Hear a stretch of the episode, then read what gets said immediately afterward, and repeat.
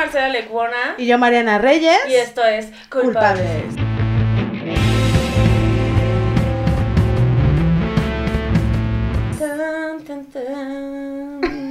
Y tenemos una invitada muy especial que es Adriana Chávez. Yay. Soy yo, hola, ¿cómo están? Adriana, ahorita estás muy dulce, ¿eh? Sí, estoy- estás muy dulce. estoy Eres la suave. mejor La actriz del mundo. ternura andando. Porque no saben, llegó este aquí poniéndose muy loca, muy loca.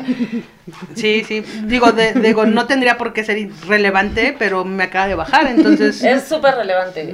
no tendría por qué. ¿Qué día es? Hoy es 7 de noviembre y hoy te bajó. Te sigue bajando, eso es relevante. Sí, Eso- me emociona esa parte, Sí, siento ¿te- que ¿Te emociona? siento que, que, que es como que está saliendo eh, mi femineidad así a gotas. Claro, así como No. te está castigando por no embarazarte. Y, y creo que en el momento en el que deje de bajarme, creo que hay probabilidad de que me empiece a salir bigote o algo así. ¿Cuánto te dura?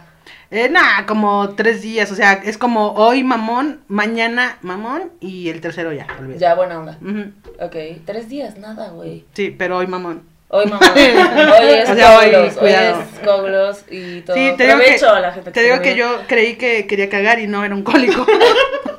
Siempre una quiere cagar el primer día. O bueno, un- yo siempre cago el primer día. Sí, pues a algunas les da diarrea. Sí. Es eso más como, muy común. Esa es muy, eres nues- nuestra segunda invitada con diarrea el día de hoy, no sé qué, pero, pero eh, sí es muy común, ¿no? O sea, como que de repente te baja y dices, voy a sacar todo de una vez, ya de una vez a la chingada. La acumulaste en un mes, así de a la chingada. En este momento voy a empezar a cagar. Me encanta. Adriana Chávez Mande. es una de las pioneras del stand-up. es, ¿cuánto, ¿Cuánto llevas haciendo stand-up? Yo creo que como 12 años. 12 años. ¿Y cuánto lleva el stand-up? Como Como 12 años. Como 12 años. Yo lo inventé, lo cagué. un, un día que estaba arreglando, ¿Y qué, cómo te enteraste? O sea, tú que fuiste de las pioneras, o sea, ¿cómo dijiste, güey, que quiero hacer esto? O sea, como, ¿qué pedo? Eh, pues es que es, es- sí fue un momento. Yo, yo pienso que en esto de, lo- de la simultaneidad de pensamientos, este, creo que creo que justamente en México estamos en esta época donde donde el individuo, o sea, aunque no lo hayamos visto, vivíamos una censura muy culera, ¿no? Donde todo estaba medido y todo había un deber ser ah, dictado a partir de monopolios como Televisa. ¡Ey, ey, ey, ey! Cuidado con mi casa televisión. No, Un sí, yo, yo también los quiero mucho porque también me llega un poquito de, de Sí, Televisa. ah, sí. me encanta. Entonces, este, la verdad es que pues creo que era el momento justo para que la gente empezara a hablar de una forma como individual. Yo, yo creo que el individuo es, es la clave, ¿no? O sea, cuando el mundo está listo para escuchar al individuo, ¿no? O sea, al- a la, a la persona, al, al particular, porque eso es el stand-up, ¿no? O sea, una visión particular del mundo, ¿no? Entonces, creo que justamente con toda esta cosa del neoliberal, globalización, todo este, todo de esta parte que vamos Cosas saliendo. que no es que aparte yo soy 4T. claro que uso como cuatro veces globalización, neo- neoliberal y la mafia del poder. Me encanta. La uso mucho en mis días, así. ¿Qué vamos a desayunar? Mafia del poder. Mafia del poder. Revuelta. Con chorizo. Revuelta con puro chorizo. Y entonces, ¿pero qué? O sea, fuiste, o sea, ¿cómo te enteraste? ¿Qué pedo? ¿Qué hacías antes, además de menstruar? O sea, ¿cómo fue ese acercamiento en el Mm. stand-up? Pues, bueno, creo que una amiga, eh, eh, me, me gustaba escribir cuentos, una amiga me, me, mm, leyó un cuento mío y era muy chistoso, y me dijo, se parece más a un stand-up. Entonces yo no sabía que era stand-up, y me dijo, eh, hay una chava que está dando cursos en tal lado, era Ana Carolina, que aparte, pues la neta es una chingón, sí, sí, sí, sí, sí, sí, sí, cabrona. Sé quién es. Qué vergüenza. Y te dices feminista. ¡Qué tipa! Así de, hubiste, sí fuiste a, a ver persona. Sí, Malena. sí. Ok. Ana Carolina se presentó dentro de esas cuatro personas. ¿Cuál era? Hija de ¿La. La que se echó un pedo vaginal. No me acuerdo. Na- nada más fue en mi show. Ay, sí, perdón. Sí, sí, Solo fue para mí. privado conmigo. Ah, ¿Quién? ¿Cuál era? ¿Era la primera? La lesbiana delgada. Ah, ya, ya, ya, ya, ya. La tercera, era la tercera. Sí, que se desnudó al final. O Ah, sea, bueno, se, se quitó sí, la playera al final. Ujú. Estuvo, qué locura de show. Eh, bueno, ella, ella estaba dando cursos y se me perdió la pista y después de mucho tiempo volví a encontrar un como un anuncio en Facebook y era de Gus Proal que estaba anunciando un curso que estaba dando ella y fue donde conocí como al grupo con el que empecé. Que ahí conocí, yo tomé mi primer curso con Juan Carlos Escalante. Ok. Entonces, eh, Juan Carlos Escalante y yo tenemos el mismo tiempo. O sea, y era, o sea, con, o sea, ¿qué grupo era? Nada más. Los Rolling, eh, nos, nos hacíamos llamar los Rolling, los ex Rollings. Y era eh, Héctor García. No, era muy bueno. Ah, porque no había nadie más. O sea, Ah, fuimos los. O sea, Sí. Bueno, sí, eh, hubo un stand-up, hubo una oleada del stand-up como en los ochentas más o menos. Incluso yo tengo un, un, sep- un separador que dice stand-up a la mexicana y era del grupo Pastejé. Y este, y está, estaba muy chido. Y bueno, bueno, X. Esa historia no es mía. solo, te- solo tengo el separador. y, y ni siquiera sé cómo lo tengo, pero bueno. Y ni siquiera leo, decía. Me dijeron que dice eso. y entonces tomaste el curso con. No, espérate. ¿quiénes eran? Era eh, Héctor García, Gus Proal, Adriana Castro, Inés Saavedra, eh, Arturo Ríos y un chico que se llamaba Roberto Córdoba. Y después entramos Juan Carlos y yo. Y empezamos a hacer shows. Bueno, ellos hacían unos shows ahí en Regina, en un lugar que se llamaba Los Canallas, en un lugar muy pequeñito. Y eran súper mamones y me caían muy mal, pero Juan Carlos me hizo ver mi realidad y me dijo así como de, güey, son chidos. O sea, solamente es tu, tu, tu clasismo a la inversa. Haciendo- Me cagan los güeritos. en realidad voy a voltear para acá. Voy a ignorar a Lecuona. Esto puede ser un por- shock para ti, pero no soy rubia natural. No. Nos besábamos. No, no me vas a convencer. Lecuona. Ay, Adriana. Me caga la gente güera. Adriana, pero tantito, no seas racista. Racista a la inversa, por favor. Sí, qué absurdo. ¿no? Sí está raci. Sí está... Ah, ¿sí fue entendiste? chiste, Sí, fue un Sí, chiste, fue un pequeño chiste. Bueno, ella fue la pionera del stand-up. Este... Haciendo chistes malos. y yo, bueno, ponte con tus... ¿Y, a- y aún tienes este comunicación con Juan Carlos? Y... Sí, sí, sí. Incluso dejé de vivir en esa casa donde tomé mi primer curso de stand-up. Dejé de vivir hace unos meses que la pandemia me lanzó así por todo lo alto. Este, y vivía yo en la Condesa, en esa casa que es de Adri Castro, que la quiero mucho y que todavía lloro. Es que ah, voy a hacer una pausa ahí. Adriana está como en una en un proceso de su vida de que no puede parar de llorar. Entonces esto va a ser muy Oprah y entonces este Adriana va a llorar todo el tiempo, no importa el tema que se toque. Bueno, entonces te fuiste a la casa. Sí, entonces esa casa ahí tomé mi primer curso de stand-up. Así, para mí fue muy chido vivir ahí. Yo creo que viví ahí como unos siete años, ocho años. A un chingo. Sí, un chingo, un chingo. Y era una azoteíta muy bonita y bueno, una historia. Y- de servicio. Sí, sí, Muy no, bueno, pero era muy, muy lindo. O sea, era muy lindo vivir ahí. Con, ¿Vivía sola? Eh, viví un tiempo con una chica y después ya no. Eso también puede ser un shock para ustedes, pero Adriana Chávez es lesbiana. Hay que especificar. y de las buenas, de las que se van luego, Sí. luego a vivir juntas. así de- Ay, ay, ay, de, de camión de, Las de- lesbianas se van a vivir juntos luego luego. Pues por, por practicidad. O sea, ¿por qué pagar, ¿para qué pagar doble? Sí, a huevo, güey. O sea, es así como de, no mames, pagar dos rentas, qué pendejas, güey. No, y traigo la mudanza. ¿Quiénes somos? ¿Una pareja heterosexual? No. ¿Qué estamos esperando? ¿La bendición de nuestros padres?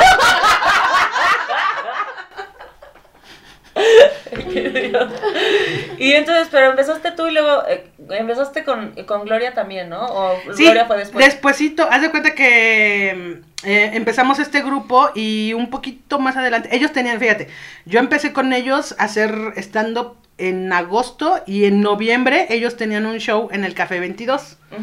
Que es Y- el que lo organizaba Gomis, ¿no? ¿O no? No, eh, ese lo, lo organizaba Jaime Morales, que es el esposo de Felipe Nájera, bueno, son esposos. Y yo también son gay. Ay, todos son gay. Todos son gays Ay, y aparte tenían justo, justo. Tú me caes bien. Por, morena, por morena, Yo soy tu comunidad. por, morena. caso. ¿Te puedes pasar de este lado? Adriana, sigue, sigue platicando. Entonces, Gloria. No, entonces eh, te- hicieron show en noviembre ahí y eh, el pelón ya estaba ahí dando show con el pelón en su tiempo del Coldera o como se llamaba. Eso no importa. Eh, él ya tenía una temporada ahí haciendo show, incluso este, nosotros te- tuvimos cuatro miércoles, o sea, todos los miércoles de noviembre. Entonces estuvo muy chido porque Incluso los, creo que las dos primeras rutinas que, los dos primeros días que hice el show, no mencionaba que era lesbiana. Yo creí que era obvio. Pero no, al parecer tenía que hablar sobre eso. Y, y hubo ahí una cosa chida, muy interesante, porque como yo no hablaba de ser lesbiana, hablaba de otras cosas. Por supuesto, hablaba mal de mi suegra, ya saben, estas cosas clásicas. ¿no? Sí, de, de innovando la comedia. Entonces, ha- hacían unos chistes muy malos, pero muy simpáticos. Siempre triunfando. y mis compañeros justamente me decían que tenía que hablar sobre ser lesbiana. Entonces, eh, me, me invitaron mucho, me sentí muy en confianza y lo hice. Y cuando le comenté a mi mamá que iba a hablar el tema de esto, porque mi mamá iba a todos, a todos los shows. Todavía sigue yendo a muchos. Sí. Aparte es una gran heckler, o sea, es horrible, es así, muy mala persona, así, ¿Por hace, qué? ¿Qué hace hace? pasa- no mames, interrumpe mamón, güey, así Ah. mamón. Un día dije, y como mi mamá que dijo no sé qué en un show, en el Fat Crowd, y mi mamá, todos los de la mesa que no conocía, me empezaron, no es cierto, eh, yo nunca dije eso. Ah. Yo soy su mamá, pero yo no dije eso, lo está inventando. y la podía oír yo en el escenario, y la podía oír diciendo, no es cierto, eh, no, no, no. No hay que hubiera dicho, no es mi hija. Se parece a mí, pero... No es mi hija. Entonces, este, mi mamá iba a todos los shows, entonces le dije que iba a hacer un, un show hablando sobre ser lesbiana y ella me dijo, este, pues, ¿por qué? ¿Por qué? ¿Para qué? O sea, ¿qué, qué buscas? ¿No? Este... Y tu mujer es mamá. Esto puede ser un shock para ti. Bueno, este, este pedo de que lloro en muchos, en muchos lives. ¡Ah! En sea. exactamente lo mismo. Pero aparte, lo lo, y, lo, y lo volví a dejar ir. Porque soy ese tipo de todo. mujeres, así de. ah, así de. Es, es una vida. Últimamente los atrapo y no los mato, no sé por qué. Yo lo vi bastante muerto. Pero ¿Verdad Se fue. es como los que pescan y si agarran el pez que no se van a comer, lo vuelven a soltar. sí. Seguro de- sí se ve. Nick. Así de. Un close-up a un mosquito. así de- y el mosquito. así. Y el mosquito así de que- Y el mosquito con chalequito y lesbiano. Así de. ¡A ¡Huevo! La representación de mosquitas. Traer. Bueno, luego tu mamá te dijo, ¿para qué? Pues hizo un dramón. Así me hizo un dramón. Me dijo que no, que porque me ¿Para gustaba. qué necesidad? que por qué me gustaba exponerme y por qué estaba arriesgándome a una agresión o algo así, ¿no? Entonces, eh, él, él hace unos meses acabo de descubrir, ¿no? Me puse a llorar en un live. Porque amo, justamente te me preguntaron eso y yo me di cuenta, en ese momento me di cuenta que me gustaba tanto hacer stand-up que estaba dispuesta a no estar con mi familia para hacer stand-up. Entonces me, me impactó mucho eso, o sea, me impactó que tuviera una decisión tan fuerte este y que la haya hecho y la haya tomado tan tan así de sin pedo, ¿no? Así de no, no quiero ir a, eh, no quiero ir a tus shows porque vas a hablar ser lesbiana. Mm, ok, bueno, ya me voy, adiós. ¿No? Este parecería que no es relevante, pero ahora yo a estos 44 años me doy cuenta que sí fue muy relevante eh, en muchos aspectos. Uno, porque creo que tenía tanta necesidad de expresarme eh, que, que ni siquiera lo pensé, o sea, ni siquiera hubo un asomo de, pues, de culpa, justo, ¿no? De lo que hablamos, de las culpas, de decir, híjole, le voy a romper el corazón a mi mamá, o lo- no, o sea, al contrario, fue así como un, lo siento, ¿no? O sea, Además, después de haberla involucrado siempre en tu rutina, ¿no? Además, era como volverla parte de, de, de tu show. Y al mismo tiempo que ella decía, no, no, eh, ahora era como de, bueno, ya vas a exponer esta parte, I'm out. O sea, mejor me salgo para, para no ver ni siquiera si te, te va mal o Sí, te va bien. Es, no sí, sí, quiero sí. ver. Creo que lo bueno es que siempre, digo, de una forma media extraña, pero siempre ha habido un amor ahí. ¿no? O sea, nunca ha habido como una, un, un ánimo de destrucción, sino a lo mejor un amor mal entendido o un, mal, un amor mal encausado por falta de herramientas emocionales, por falta de muchas cosas, este, pero sí, pero nunca he dudado como del apoyo de mi familia, ¿no? Este, pero pues también yo voy derecho y no me quito, ¿no? Entonces, eh, eh, justamente ese día una amiga me, me habla y me dice, oye, va a ir mi mamá a verte, este, pero no quiero que vaya sola porque, pues, ¿cómo va a estar ahí sola? Entonces, dile a tu mamá que si quiere ir con ella. Y yo así de, ay, amiga, mi mamá justo me acaba de decir que no va a ir, güey. Y me dijo, ay, qué mal pedo. Y me dice, bueno, yo hablo con ella. Y a la mera hora mi mamá llegó. ¿no? Y este, y fue muy grato porque si a la salida del show alguien se acercó a decirme que le había gustado mucho, que había visto cosas que no había como reflexionado sobre eh, la homosexualidad, sobre pues como de la libertad, pues, ¿no? Como, como el ver a una lesbiana eh, que no necesariamente es agradable a la vista, ¿no? Porque creo que eso es lo que, o sea, mi definición de mí físicamente, creo que no soy una persona agradable a la vista, ¿no? Sin embargo, creo que soy una persona que tiene como tan bien plantada los pies sobre la tierra que, que sí, que sí está bien, ¿no? O sea, que no es como, ay, no mames, ¿no? Este, qué fea, guácala o, o algo, ¿no? Sino, sino que creo que proyecto mucho más de mi seguridad y de mi forma de ver las cosas y de mi postura siempre totalmente política de que mi expresión eh, física y corporal es una cosa política de aquí estoy, me veo, cuento, soy, existo y todos los verbos que quieran ponerle, porque eso es lo que yo viví en mi, en mi, eda- en mi adolescencia, en mi juventud, pues, o sea, las lesbianas éramos invisibles totalmente. Que, ¿no? que justamente es lo que te iba a decir, o sea, hace 12 años no había, eh, y qué chistoso, porque justamente hoy dos veces ha, ha salido el tema de, de una entrevista que le hicieron a Ellen DeGeneres, y ella justo decía que cuando ella sale del closet en Hollywood, que todas las puertas se le cierran, ¿no? Y estamos hablando de hace igual, 12, 15 años, no, no sé cuánto.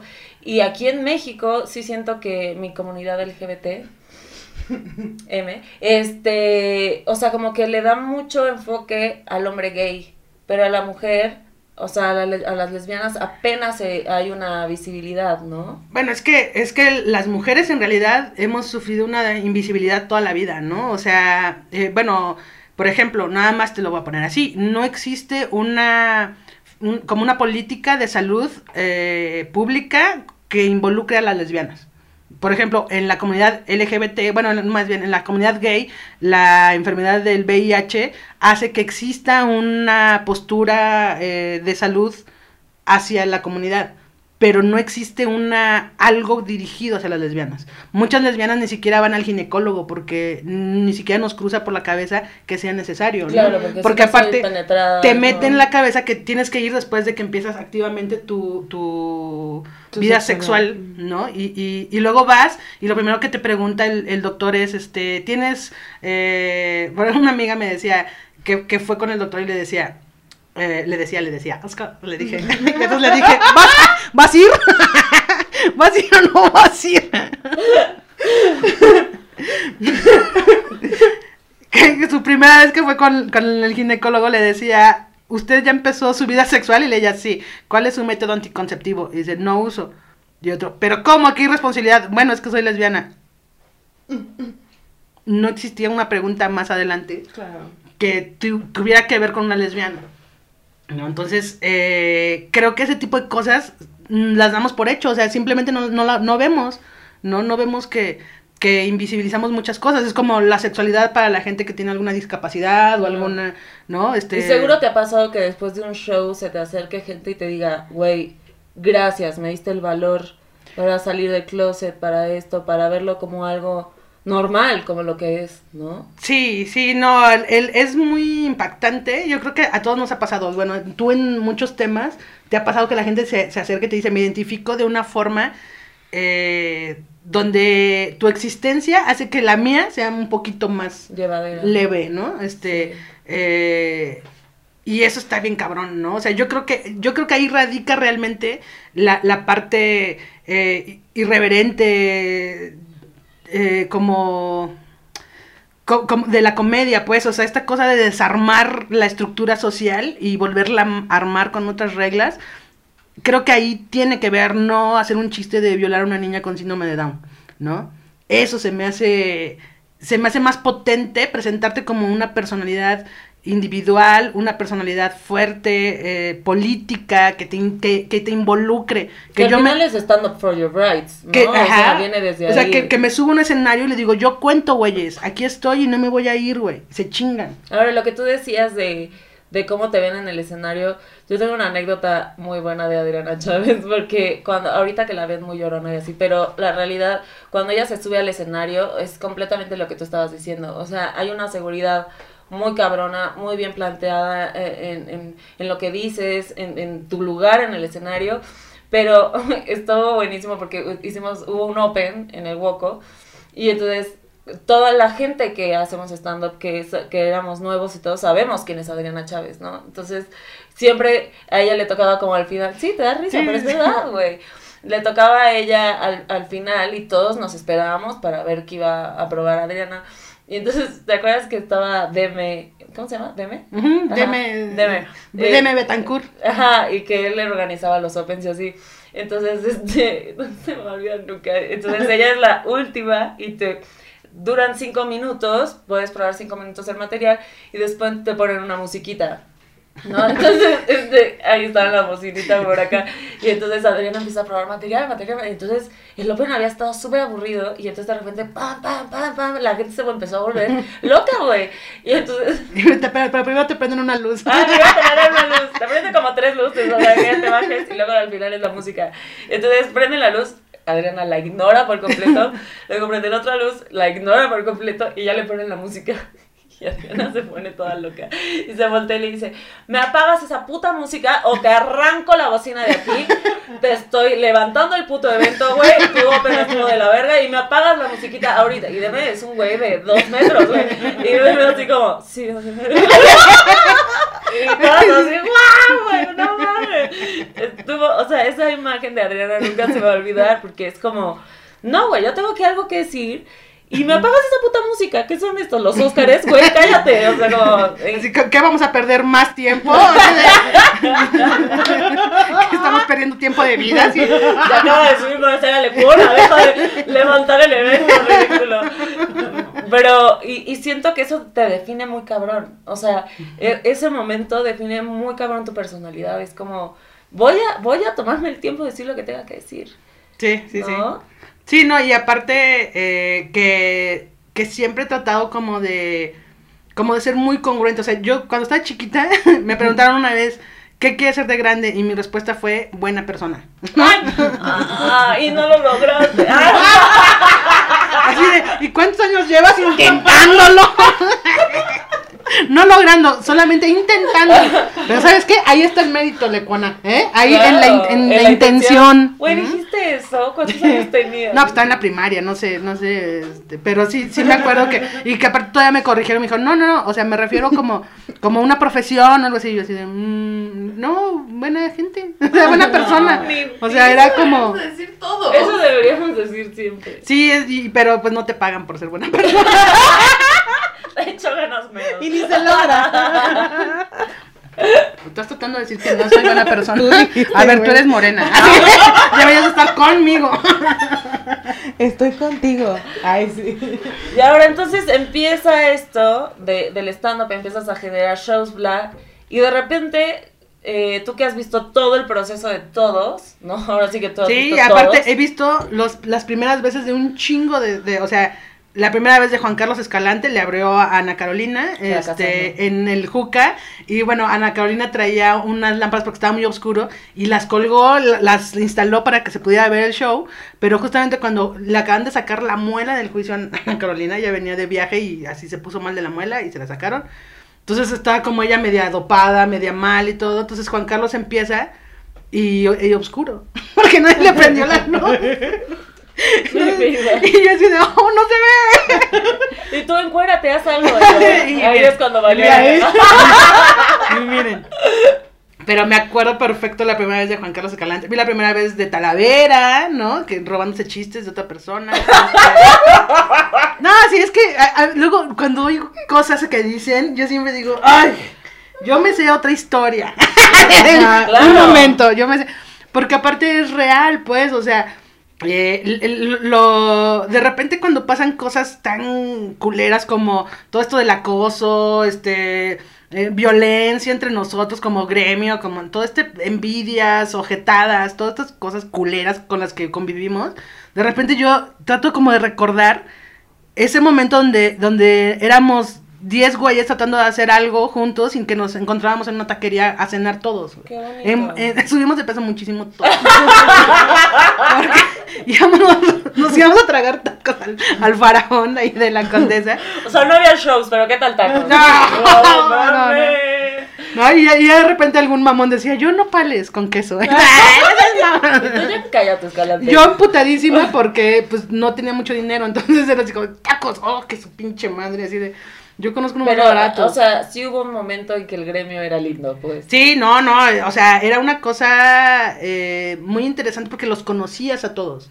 O sea, conocías de, de, de perfectamente a, a las personas. O sea, eh, a mí me pueden caer bien o mal, ¿no? No importa. eh, pero en cuestión profesional, creo que el respeto, que cuando yo doy el respeto a alguien, para mí significa un chingo. Claro. ¿no? O sea, me puedes caer bien, o puedes, me- es más, me puedes caer mal, pero te puedo respetar, ¿no? Este, y creo que eh, en, ese, en esa época, creo que todos los que estábamos intentando lograr algo, No estaban corrompidos. ajá, sí, justo, o sea, y, y por ejemplo, es de, la, de, lo- de las tablas que yo creo que las nuevas generaciones les cuesta mucho trabajo entender, como estas tablas de, de presentarte en un lugar donde nadie sabe qué puta madre es el estando, ¿no? Así como, como, como lograr eh, eh, crear esta coraza que, que, que hace que te vuelvas a subir la siguiente semana, y así, pero con una conciencia de de logro, no una soberbia, ¿no? Claro. Porque creo que ahorita muchas generaciones más recientes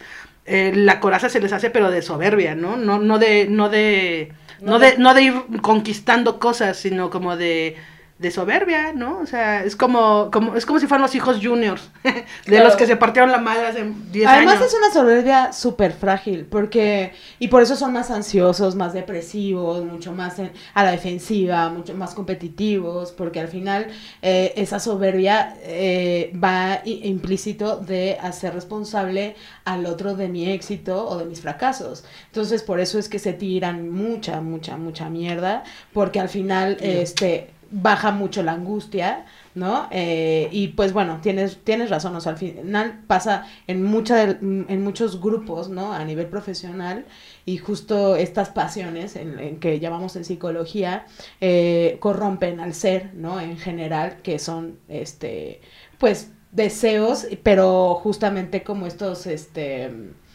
¿cómo se le dice cuando cortas camino? Atajos. Atajos. Porque en verdad es que... Y yo, sí, yo, sí. Le pone, le pone así de mm, caminito de la escuela. Pero luego, luego le adivinó a atajos y yo, ah, ya estamos jugando mímica.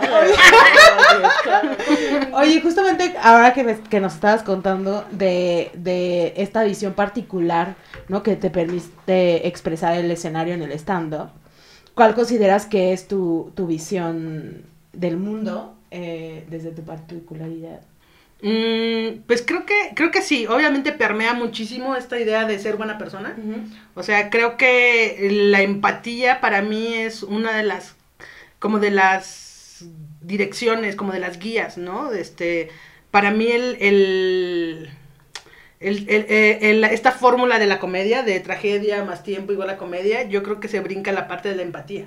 ¿no? Este, la empatía para mí es como, eh, realmente es como el, el, como, como el espíritu de la comedia. La comedia nace porque nos reímos de que nos caímos, ¿no? Este, obviamente te ríes porque no te lastimaste, ¿no? O sea, eh, puedes sentir vergüenza, pena, preocupación, porque no sabes si estás bien o no, pero pero tiene que ver con esta resiliencia, ¿no? Este, esta, esta, el, el humor negro, creo yo, que tiene, debe estar empapado en empatía, ¿no? Este, creo que es, es lo que trasciende, ¿no? Este, Yo, yo justo eh, veo así también la comedia, o sea, la veo como la libertad que tenemos, o sea, la probabilidad, la posibilidad de darle otro sentido, ¿no? Y justamente cuando narras esta experiencia de haberle dicho a tu mamá que ibas a, hablar de, de, de, tu homosexualidad en el show, em, es justamente qué bueno que fue, porque al final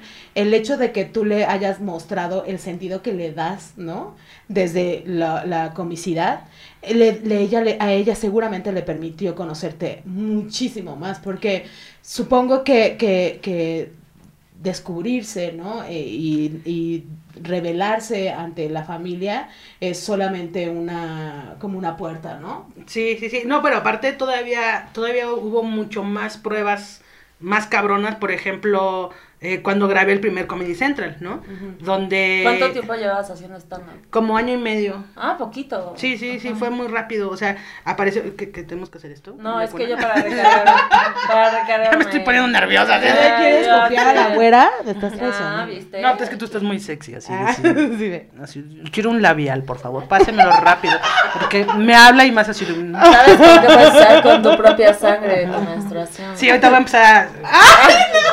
En la frente a todas, así. ah. ¿Y qué? Ah, bueno, cuando... eh, eh, o sea, para mí, para mí fue... Mi papá es una persona eh, que tiene, yo creo que tiene una, una ansiedad social muy cabrona y casi no sale, ¿no? Entonces, eh, esa vez fue a la grabación y estaban sentados a la mitad del lugar y, y para mí fue eh, muy relevante esos tres, es- tres escalones que tenía que subir con el micrófono ya en la mano para entrar al escenario a que me grabaran diciendo soy lesbiana, aquí estoy, cuento, existo y se chingan en comedia, no, o sea, no tan emputada como normalmente lo diría, así en un microondas, así, ¡ah! la parada me subo y así de, aquí estoy, soy lesbiana, Claro. existo. Porque aparte fuiste la primera, ahorita ya hay, ya hay varias, pero, o sea, está una Julia, está Kikis, pero tú fuiste la pionera en ese sentido. Sí, sí, bueno, o sea, yo recuerdo que Kikis me vio por primera vez en el vicio, ¿no? Y recuerdo perfectamente dónde estaba Decías sentada. bien peda, así, o sea, en el No. vicio. Ay, qué bueno. En el vicio en el lugar de... de- de- ¿Por qué recuerdas dónde estaba sentada? Porque se estaban riendo muchísimo. Ah, muy bien. Estaba Conquistando al eh, público. Sí, estaba eh, con, con la pareja de, en ese momento, este, y después de mucho tiempo ella me dijo, yo te vi en tal lado, y te dije, claro, ya sé quién eres, o sea, estaba Ah. sentada de este lado, güey, ¿no? Este, porque sí, se estaba riendo mucho, ¿no? Entonces, eh, esta, esta, esta cosa de, de ser la primera, y aparte ser una primera que tenga como esta postura tan política, ¿no? O sea, porque podemos ser primeros en muchas cosas, pero, pero tener como una postura política ante la, ante la vida, ¿no? E- Es, es algo que te potencializa muchísimo Para entender el sistema, lo que quieras decir.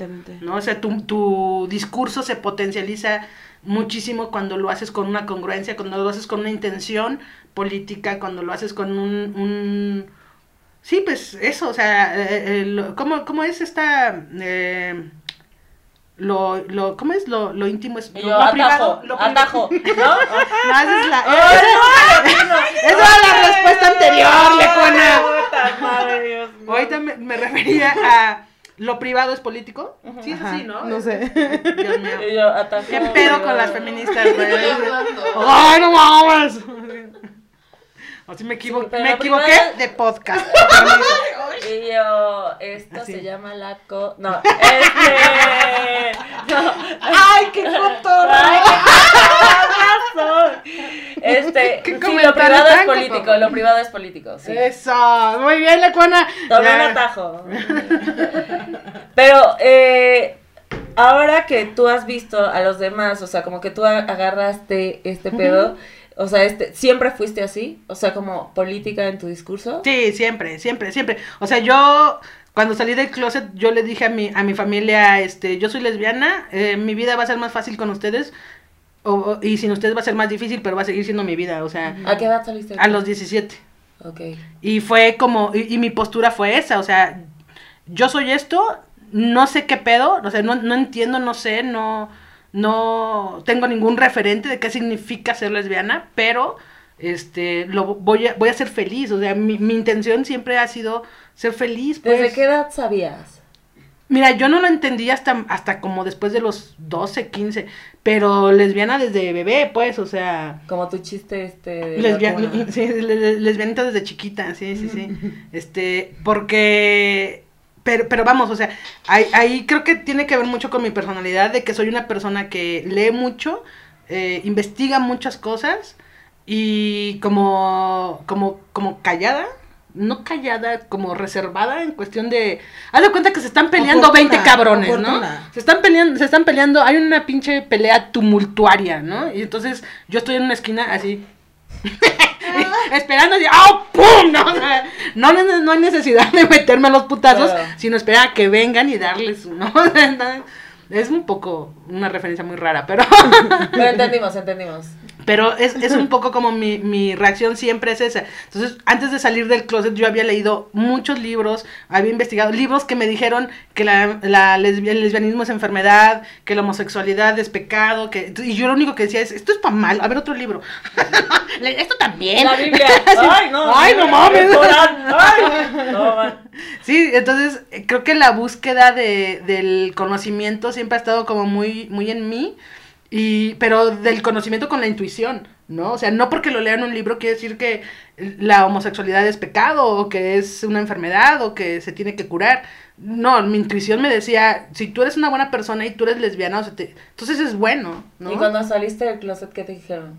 Me mandaron a psicólogos. Me mandaron una graca. No, fíjate, me, me tocó ir como a varios psicólogos y hubo una específica que me, que me dijo qué era lo que estaba buscando yo. Entonces yo le dije, yo lo que quiero es ser feliz, pues, o sea, a mí no me Sí, causa no ningún problema. Sí, así de yo quiero que me digan cómo, con cuál, para dónde tengo que mover la lengua. es lo que quiero saber. Es para, para dónde, para dónde tengo que mover la lengua, es lo que quiero saber, ¿no? Este, y, y un, específicamente esa doctora, esa psicóloga que era pa, paidopsiquiatra, eh, ¿Qué es eso? Las dos. Las dos. Sí, las dos, Yo tengo, una con- yo ya tengo una confianza implícita desde que me dijeron que era qué? Psicoanalista. Psicoanalista. ¿Y qué es eso, güey? Y, y su cara de ¿Qué es Pai 2 no es una editorial. ¿Qué es eso? ¿Eh? Es, es un psiquiatra para niños. Ah, claro. Ah, vale, es que yo soy antipsiquiatra, además. Soy psicoanalista. Bye, psiquiatra. Ah, no, pero, güey, o sea, güey, o sea, solo por definición, pues, o sea. Sí, yo lo sé. ¿Qué pedo? Perdón, güey, o sea. Ay, te disculpa, somos culpables de ser unas ignorantes. Adelante. Entonces, este, pues sí, mm, mm, yo tenía como unos 17, entre 16 y 17 años, cuando, cuando sucedió este evento y Que lo sentaste así de, le tengo, les tengo una nota. le escribí una, me, me, me encontraron mi diario, yo tenía un diario donde decía, me gusta, es de lesbiana. me gusta, me gusta, no, güey, o sea, obviamente, obviamente lo que quería es que lo encontraran, güey, así, ahórrenme el pedo, güey, ¿no? Así puse, dibujaba vaginas. Ya grafiteando en la calle. Soy lesbiana, puta verga. ¿Qué más? Que te gusta un chaleco todos los putos días. No han sospechado nada. No, carajo, no mamen.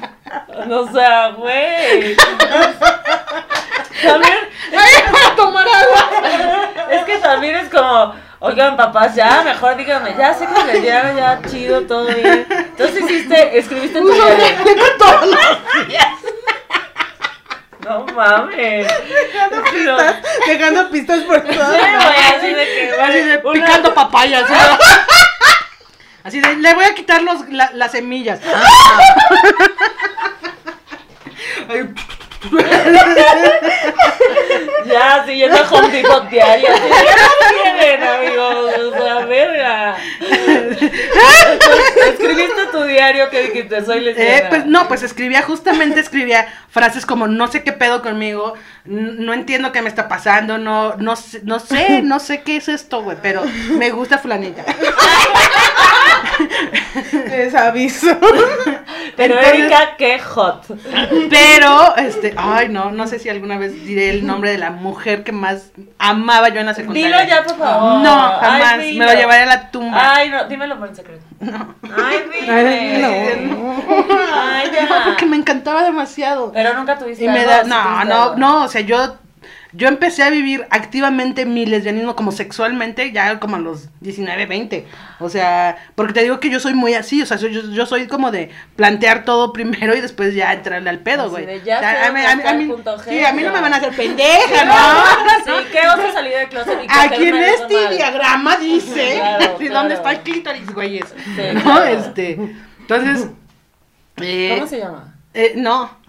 A lo mejor ya murió. No, ojalá que no. No la tienes en, la tienes en revés, ¿no? No, no, no. Tengo pero te en acuerdas de su nombre y apellido. Por supuesto. ¡Búscala! No la encuentro. ¡Ah! O sea. Quisiera a volver a ver sus ojos.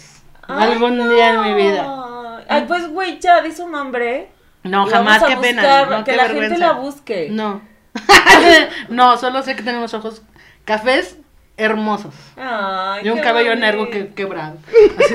O sea, acabas de describir a toda la población de No México. me Ok, importa, dinos el nombre. No. Bueno, en fin, ¿qué estábamos? Ah, ¿qué? Ah, que tu diario. Tú- tú- ¿Cómo ah, se llama? Tú sí me pones atención. Me. No, sí, la que yo sí fui la que entendí yo, tu diario. El diario. ¿Cómo saliste de closet? Me, me dio una palmada. No, güey, Acaba de, acaba de cruzar la línea. la línea La línea. física que Sí. está implícita durante 44 años de mi vida. Sí. Sí, sí. Perdón, discúlpame. Perdón. Voy a invitar a Horacio Almada. El abogado de las estrellas. Oye, bueno, entonces el diario y tú dijiste como, bueno, ya... Sí, escribí ahí cosas y entonces mi hermana lo encontró y se encargó de decirle a mis papás. Entonces yo de repente empecé a sentir así que todos me veían así como... "Mm". Oye, un momento. Sí, hubieron, hubieron cosas co- feas, hubieron cosas feas porque, o sea, por ejemplo, mi hermana creo que sí me dijo cosas muy hirientes, muy fuertes, y, y ahí entendí la importancia de salir del closet, ¿no? O sea, porque me las decía y yo era así como de, hija de tu puta madre, ya sé dónde está mi diario. Cabrona, ¿no? Este, y, y recuerdo perfecto esta, esta sensación de, me voy a defender, o sea, no, no me voy a quedar callada, o sea, no voy a dejar que me diga indirectas, estas pinches indirectas así de, pues qué asco, ¿no? Así de... No, así de qué, perdón, o sea, ¿de asco de qué, güey? Pues tú sabes de qué, no sé. La que tiene los ascos eres tú, no yo, ¿qué? No, este. Entonces, ahí me di cuenta de, de la importancia de salir del closet para que justamente se acabaran ese tipo de indirectas, este tipo de cosas. Y ya decía así como, a ver, güey, ya, güey, ya, ¿cuál es el pedo, güey? ¿No? Este. Y me acuerdo que escribí una carta a mi mamá. Escribías mucho, ¿no? Me gustaba mucho escribir y me gustaba mucho leer. Y eso que uno de mis problemas en mi vida es que no quería escribir cuando estaba en la primaria. Me mandaron a preprimaria. Porque estando en sexto año me castigaron porque no quería escribir. Entonces me dijeron, a lo mejor es porque, así ya sabes, este pinche sistema de educación donde se trata de quebrar el espíritu de un niño. Mi vida. Así de me mandaron a preprimaria en la humillación más grande de mi vida. Mi vida. Pero hice grandes amigos. Me tragué la humillación. Me quedaban chicas las bancas. Imagínate en el excusadito de preprimaria, no.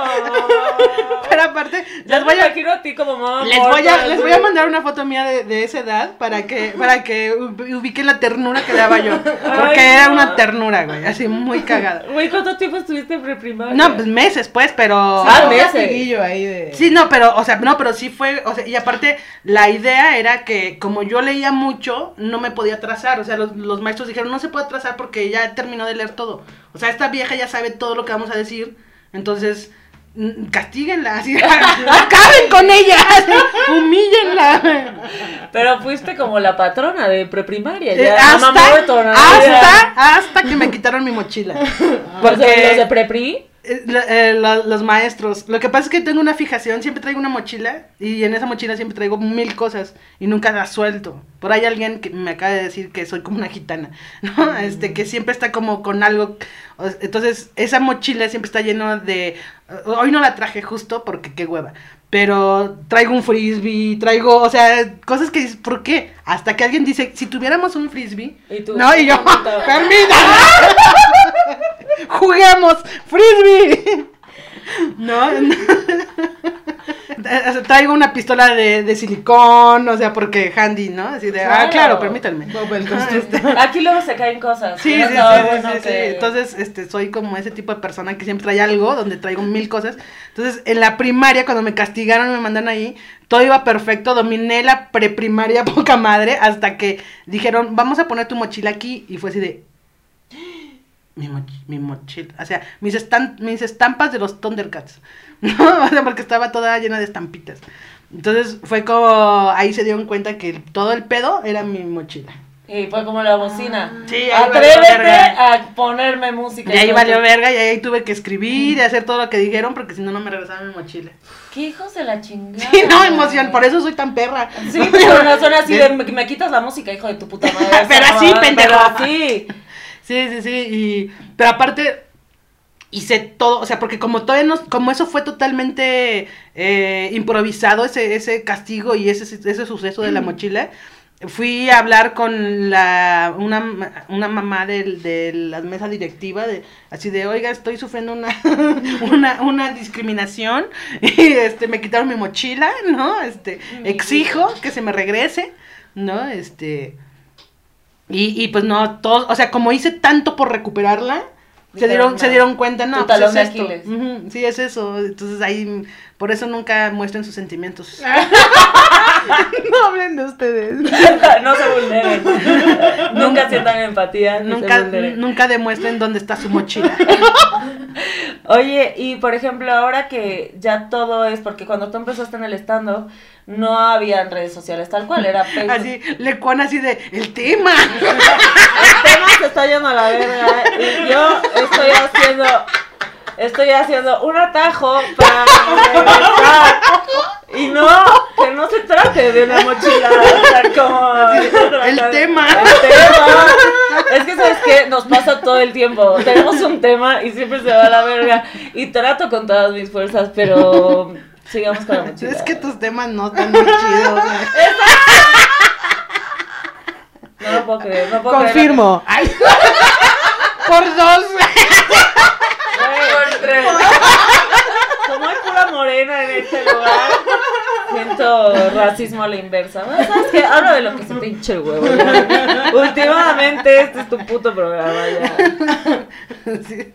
No, no, ya, en serio. No, ya, no, ya. No, le buena, ya in- in- inserta el tema aquí. inserta el tema Oye, Soy humillada por Espérate, Adriana va a decir algo. Juana va a decir, la, la morena va a decir algo. Se llama Mariana, tiene un nombre. La morenita de fuego va a decir algo. La De boquita de corazón. Ligando enfrente de mí. Adriana, tienes cinco años de conocerme y nunca me has tratado de ligar. Nunca te he dicho algo amable. Para ser más exactas. No, sí me has dicho cosas amables. Mm, eh, Te he dicho cosas por tu bien, Ajá. pero no amables. amables. O sea, sí me, sí me has dicho, la estás cagando mil, Ok. pero fuiste a mi casa directamente a decirme, la estás cagando. Y fue un cumpleaños tuyo. No, No, no, sí, por eso, pero también fui a un cumpleaños. A ver, que, la o sea, estás cagando. Que, te, que, que manden las personas a las que pueden decir, Adriana estuvo en mi cumpleaños y van a ser cuatro personas. Pero fuiste a decirme, la estás cagando. Sí, claro. Todo el tiempo me dice, la estás cagando. Cuando no sé de Adriana es porque sé, siento que estoy haciendo las cosas. No, no me Oye, y en realidad lo que sucede es así de, ay, ya, que haga lo que quiera, güey. Que la cague, güey. ya me vale". Pero sí, cuando sé de Adriana, digo, cuando llegué- Adriana Chávez dije, ah, verga, ya, eh, que madre. Ya le grité a alguien en el bueno, sí te quiero. ¿Sí? Sí te quiero. Y nos besamos. Algún día. Algún día le cuana. Bueno, a ver, Mariana iba a preguntar. Mariana. sí, que de toda esta comunidad con la que empezaste el stand-up, ¿quién sigue siendo parte de tu vida profesional? Ay, mira, creo que no existe una persona que más ame. No entiendo por qué y, y- y por, o sea, no sé qué pedo, pero amo profundamente a Martín León. Así es una cosa. Mira, voy a llorar. Voy a llorar. Voy a llorar porque, este, ay, maldita sea, sí voy a llorar. De- Llora. Ya ves como mejor hubiéramos hablado de mi tema. no estarías llorando ahorita.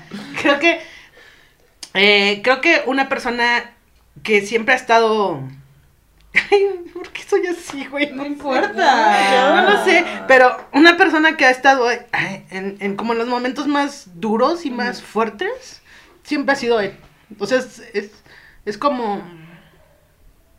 Y, y espero yo ser para él lo mismo que él es para mí. ¿no? De verdad, creo que es una persona mm, muy amorosa, muy generosa. Y sí lo quiero mucho, o sea, muchísimo. O sea, eh, y ni siquiera es que lo, le hable diario. No, o sea, de ni hecho, siquiera. lo tengo bloqueado. De hecho, si Martín No me León. Así, de hecho, Martín León, se, entérate que te quiero mucho. Siempre se lo digo.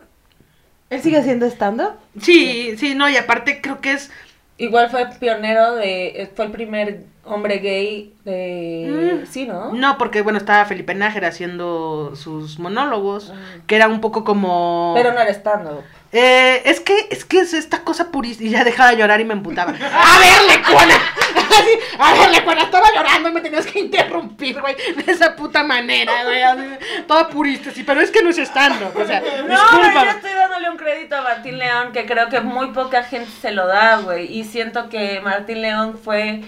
Ah, Es una persona que. que abrió también muchas puertas. Creo que es de las personas que tienen más talento en el stand-up y creo que es de las personas que son más castigadas por su postura política. Creo que, creo que lo quiero tanto porque es un poco como yo, ¿no? Ahora sí vamos a entrar en tu tema. Ah, gracias.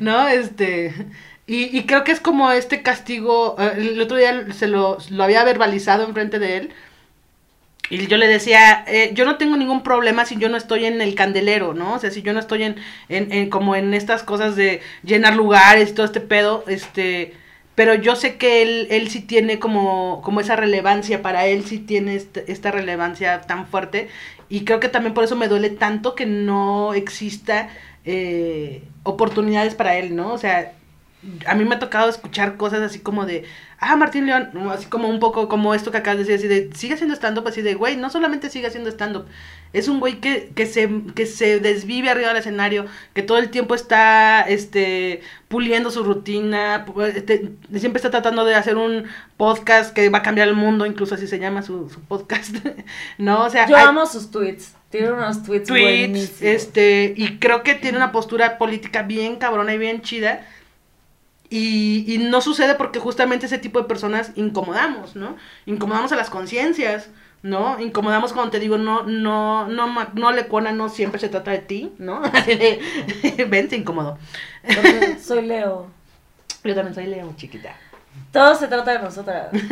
No te equivoques. Y así, no soy ese tipo de Leo, yo soy de los otros, De los mejores. de los chidos. No hay manera. De los que sí brillan. no, pero. Eh, pero sí, Martín León creo que es la persona que más. Que más me ha acompañado. O sea, en los momentos más.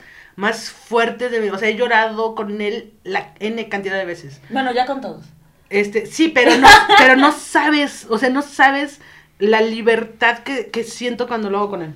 O sea, yo puedo llorar en cualquier lado, en el, en el Didi, en el. Este, Ya me iba a sacar esta tarjeta. Oye, ahí hay un. ¿cuál es- No. ¿Cuál es su postura? ¿Por Pueden qué, seguir. ¿Por qué sientes que no lo...?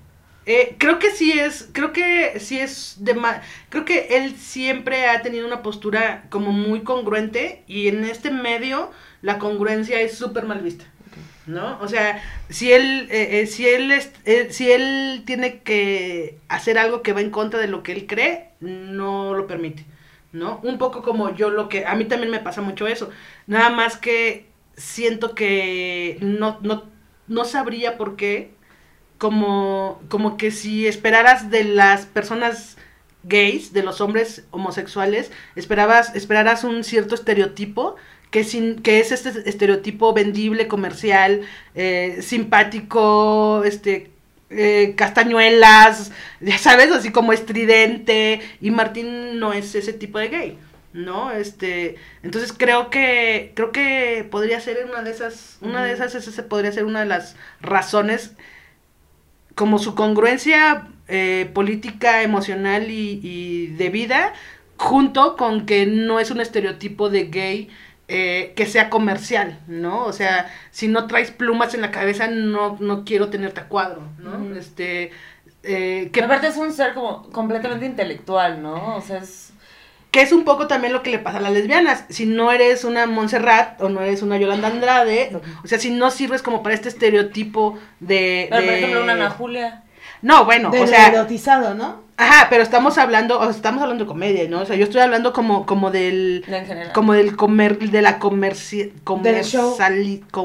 Comercialización. eso, muy bien, muy bien productora.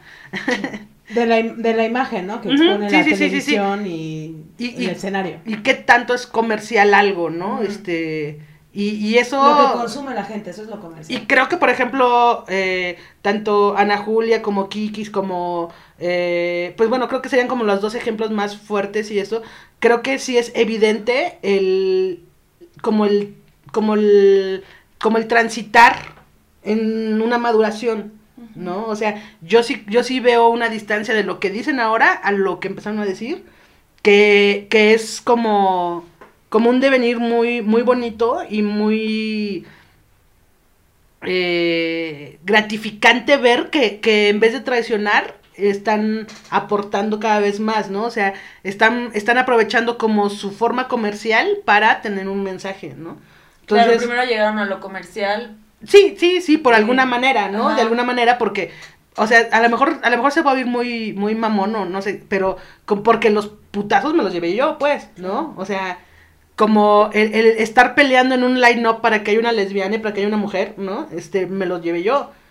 ¿No? O sea, yo, yo era la que, yo iba, yo salía llevando los shows llorando, güey. Así de, de no mames que tuve que chutarme, éramos un line-up de siete y tuve que chutarme seis machos hijos de puta antes que yo, güey, ¿no? Y que mi mensaje, que es totalmente chido, este, rebe- rebelde en cuestión de, de ir en contra de algo, este, no se escucha porque, porque antes de mí hubieron chistines, ¿no? O hubieron eh, comediantes super efectistas, ¿no? Que, que solamente toman un humor de mucha observación, de mucha, este, pues sí, comercial, ¿no? Este, efectividad eh, maquillada, ¿no? O sea, eh, comediantes que no se arriesgan en un escenario como persona, ¿no? Entonces, eh, ese tipo de ese tipo de enfrentamientos yo los tuve este todo el tiempo, ¿no? Este, o sea, yo hice siete mujeres antes de siete machos. Es cierto, sí. sí. Existió siete mujeres mucho antes que siete machos, ¿no? Y con una intención totalmente diferente. O sea, mi intención de siete mujeres era tener un line-up de, de mujeres que se fuera rotando y que tuviéramos toda la oportunidad de subir. Hicimos grabaciones con, con las chicas de... Ay, te voy a decir mal el nombre. Es una revista vir- virtual, este... Ah, Fem... ah, ya se me olvidó. ¿no? Actitud. ¿eh? Actitud Fem. Con, Actu- ah, con Actitud Fem hicimos unos videos. O sea, nos hicieron el favor de grabar a un chingo de chavas. Por ahí andan los videos. Eh, grabó Katia, Katia Vega, grabó este, Aurora del Villar, grabó Leyes, Soch. O sea, una chamba bien chingona y bien cabrona. Muchísimo antes. Y que aparte la proyección que yo le daba es escaparate. No de un grupo. No de siete mujeres específicamente. ¿No? Sino Siete que espacios. siete espacios que fueran abiertos y un line-up exclusivamente de mujeres, ¿no? O sea, y fue mucho antes que siete machos. La diferencia es que mi proyección es, eh, vamos a hacerlo y punto, ¿no? O sea, porque cada una despegó de otra forma, ¿no? O sea, yo, yo tenía muy claro eso, que era temporal y que, y que, y que nadie, nadie iba a estar como como colgada de eso, pues, ¿no? O sea, a mí me dio gusto que nadie, nadie haya querido como quedarse ahí, sino al contrario, todas empezaron a hacer shows y empezaron a como a brincar, ¿no? Pero yo creo que Siete Mujeres fue un espacio eh, que hizo comunidad y que hizo darnos cuenta que existíamos muchas y que juntas podemos hacer un chingo de cosas, ¿no? Oye, por ejemplo, hablando de la congruencia, ¿no? De, de, del estando peros, este, ¿tú qué piensas? Que, por ejemplo, em, cuando tú renuncias a, a- a lo comercial, ¿no? Y a la incongruencia, ¿no? Y quedarte en un sector, este, pues no estar conviviendo con este tipo de, de estando peros, eh, supongo que, que también fueron amigos, ¿no? Y gente que querías o con, lo- con, lo- con los que empezaste en este grupo. Y mi pregunta sería, ¿tú fuiste la que se alejó o ellos terminan alejándose de... Yo creo que es mutuo, ¿eh? Es O sea, yo creo que es mutuo.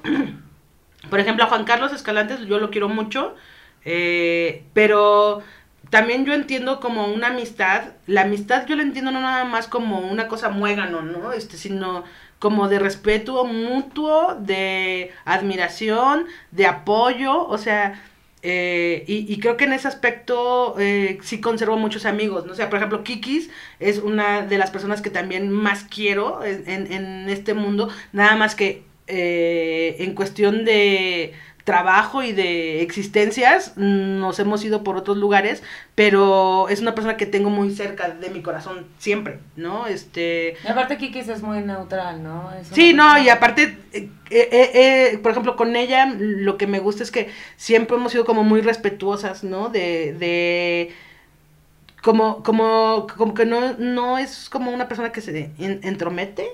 ¿no? Como una persona este, incómoda en ese aspecto, ¿no? Que, que te diga algo, una- un, un consejo no pedido, un- Claro. como esta cosa que de repente Sí, pasas, te bajas del escenario y que pasas como, de, "Mm". de- que pasas de amistad a hacia decir así de no, o sea, que seamos amigas no significa que me tienes que decir que estoy haciendo bien y que estoy haciendo mal, Claro. ¿no? Este, eh, y, y creo que esa forma de respeto creo que es también una forma de amistad, ¿no? Entonces, digo, por ejemplo, Juan Carlos Escalante es una persona que, que considero amigo mío, este, que lo considero una persona querida, a Kikis, eh, bueno, los que están haciendo stand-up, a Héctor García, también es Ah, eh, un una persona que quiero mucho, que estuvo desde mis inicios, que siempre ha habido, eh, aparte esa sinergia que teníamos como grupo, como los ex-rollings, era, era bien bonita porque eh, se daba mucho afuera del escenario, ¿no? O sea, éramos como unos amigos muy específicos y muy respetuosos. Y que conmigo tuvieron muchísima paciencia porque yo era muy arisca, pero arisca cabrón, ¿no? Y, y ellos fueron como muy generosos en ese aspecto. Y Héctor es brillante. O sea, aparte amo la, la, eh, la comedia de Héctor porque es un nerd. O sea, es un super nerd. Y entonces todo lo que dice es como, wow. Y, y sí, a mí se me hace wow. Te estoy molestando. Y la verdad es que igual otra persona que no tiene tanta exposición, ¿no? Sí, pero creo que... Pero Creo es que decisión, ¿no? También. Ajá, creo que tiene que ver, creo que, que sí tiene mucho que ver eso, ¿no? O sea, yo a a veces en este, en este mundo siempre creo que estamos tratando de calificar como exitoso algo o no exitoso, ¿no? Cuando en realidad pues simplemente son posturas y posiciones y actitudes ante la vida, ¿no? Que, que pues que solamente son, ¿no? O sea, no son ni buenas, no tenemos que dar una calificación a, ¿no? Este, yo me subo a un escenario, me gusta lo que hago, creo que soy una persona eh, muy buena haciendo comedia, eh, soy una persona que yo siempre les digo que, que, que les, que soy un boleto de un buen show, ¿no? Probablemente no, no venda muchos boletos, pero el boleto que compraste te va a valer oro, güey. ¿no? Entonces, creo que, creo que también si como productores o como, eh, no sé, gente que está produciendo sh- shows de comedia, no alcanzas a ver ese tipo de diferencias, creo que también, pues, es un error que yo ya no puedo solucionar, ¿no? Este, es como, pues eso, esa, esa pelota ya no está en mi cancha, ¿no? O sea, ya no está de mi lado. ¿no? Este, yo cumplo con hacer un buen show, con saber que soy una persona eh, que cumple, que no llega tarde, que eh, no ingiero ningún tipo de drogas o alcohol que pueda eh, evitar que dé un gran show enfrente de todo el mundo. Eh, y si tú no lo puedes ver como productor, pues yo ya no puedo hacer más, ¿no? Llevo 12 años, luego de repente me dicen, es que ¿por qué no produces tus shows? Así de, güey, tengo 12 años haciendo stand-up, ¿crees que no produ ¿crees que no produje shows? Claro. O sea, claro que produje, nada más que hay un momento en que también dices, ay no, qué puta hueva estar peleando en este, en este, en este ring, en esta área, en esta zona, ¿no? Este, eh, por ejemplo, también me ha, me ha tocado, ahorita que estamos como en esta cosa de sororidad y que, y que se está, están naciendo como muchos espacios seguros para mujeres para hacer comedia, eh, y de repente yo he escuchado comentarios de chicas que de repente dicen, es que le pedí ayuda a este güey y lo primero que hizo fue intentar que saliéramos, ¿no? Ujú, Entonces yo le- les decía, es que estamos jugando sus reglas. Tú te estás poniendo en ese lado de, de ese en ese partido, güey. O sea, tú haz tus reglas. Yo en mis reglas, yo estoy haciendo las cosas chidos. O sea, de repente me dicen, es que te alejaste mucho del stand-up. No, yo estoy haciendo stand-up, ¿no? O sea, yo sí estoy haciendo stand-up. Eh, que no me estés viendo donde, donde tú te mueves, esa es otra cosa. Es justo ahorita que decías de la congruencia, yo te voy a compartir así un, un ejemplo pequeño que a mí me pasó hace poco, que justo, o sea, yo decía, veo todo lo que sucedió en el Woco, veo todo lo que ha sucedido en el Woco, veo las personas involucradas en ese asunto, todo, y de repente veo miércoles de Mike de mujeres y obviamente yo no estoy invitada a, eso- a esos opens, ¿no? Y, y veo mujeres en ese lineup que, o sea, como que no me hace sentido que estén... Sí, no, no, no, no. Yo, yo, yo también soy. Ajá. Entonces no me hace sentido. Entonces esto que estás diciendo de la congruencia, justo, o sea, Mariana lo ha visto que, o sea, me he juntado con mis amigas feministas y todo porque llegó un momento que decía, no entiendo nada. O sea, no, no estoy entendiendo nada, güey. O sea, ¿dónde está la congruencia de la sororidad? Así de, de pero no me invito a sus shows. Así. Muy congruente, pero a ver, ¿dónde estoy? Pero de hoy en adelante voy a hacer así la si a mesa de Lecuona Me en todos sus shows. me fascina, me fascina porque justamente, o sea, eso, o sea, a veces siento que que estas personas, por ejemplo, como Martín León, ¿no? Que yo he visto su rutina en el escenario, yo vi y, y se me pasa, ¿sabes? O sea, se me pasa invitarlo, Sí. pero porque al final Eso está muy Está cabrón. muy cabrón, Es- ese fenómeno es. Ese fenómeno es muy. Porque aparte es como si estuviéramos buscando un sol para que nos alumbre a nosotros, ¿no? O sea, Claro. no estamos tratando de prender soles, sino estamos tratando de robarle luz a alguien más, ¿no? Claro. Entonces, eso está muy cabrón. Ese fenómeno, digo, o sea, yo te, te entiendo y, yo- bueno, sí, sí me ha invitado a shows. Incluso creo que no he podido, creo que no, porque no le conas. creo que no he podido en varios que me has invitado. entonces, Exacto, siempre creo es que así sí me de, has mandado la verga veces, siempre ¿no? me dice así de este y yo justo este culera, justo este culera no puedo. Estoy sembrando cosas en Sochi, no puedo yo, puta madre, Sí, sí, sí. No, y, y, y en ese aspecto, este, eh, es, es un fenómeno muy cagado el, el, el que, digo, a mí me ha tocado que me han dicho así, oye, ¿por qué no invitaste? Es- estamos invitando mujeres, ¿no? A un show. Ya invitaste a fulanita, porque aparte yo siempre, o sea, siempre que me llega algo a mí, siempre trato de jalar a alguien más. Yo me digo, oye, ¿ya le dijiste a fulanita? No. ¿Por qué? Se me olvidó. Oye, estamos haciendo un show de gays, este, ¿ya le dijiste a Prenganito? No, ¿por qué? Se me olvidó. No, es un fenómeno muy extraño que creo que tiene que ver justo con el tema de hoy, que es redes sociales. Que ya no tocamos nunca. Lo hice a propósito, ¿sabes? Pero, pero, pero ¿sabes qué? Justo, porque entonces solo piensas en invitar a la gente que estás viendo todo el tiempo en tus redes sociales, ¿no? Sí. Entonces y es como... conveniencias, muchas conveniencias, porque ese es el juego que se tiene que jugar, güey. Para estar ahí, ese es el juego que tienes que jugar. Pero justo... Alianzas, pero conveniencias, tam- movidas. güey. también yo, yo siento que hace un año, que hace año y medio, dos años más o menos, que yo me alejé un poco. Así se llama pandemia. No, Llevamos yo- dos años en pandemia. que, ah, llevamos un año aquí encerrada, este, pero justo como que yo me alejé y fue como, ya no puedo seguir estando en este pedo, o sea, ya no puedo seguir dando show en el foco, o sea, Sí. como siendo manejado por una persona como Iván Juárez, ¿no? O siendo manejado por una persona como Mónica Escobedo, o sea, como, ¿cómo puede ser que un line-up de mujeres lo hagan estas personas? O sea, como, ¿sabes? Y entonces yo decía, güey, yo estoy siendo la, la, la loca, la, la, Sí, la sí, sí. Sí, no, y te entiendo porque es con lo que yo me he enfrentado durante muchos años, ¿no? Pero aparte, no, por ejemplo, yo siempre he sido la postura, o sea, yo siempre tu- tuve problemas en el beer hall, ¿no? Porque cuando empezábamos nos trataba súper mal Tuti, ¿no? Nos encimaba una banda siempre, o sea, llegábamos a dar show así de, no, pues no vino nadie, váyanse, así como de, no, espérate, güey, o sea, nos hubieras avisado, Claro. ¿no? Este, o no, se suspendió la noche de comedia, ahorita me avisas, o sea, vengo de Xochimilco, güey, ¿no? Eh, entonces, eh, yo siempre decía, cuando pasaron el, el Open al Beer Hall, yo decía, ¿por qué vamos a ir a hacer un Open a un lugar donde nos han tratado tan mal? ¿No?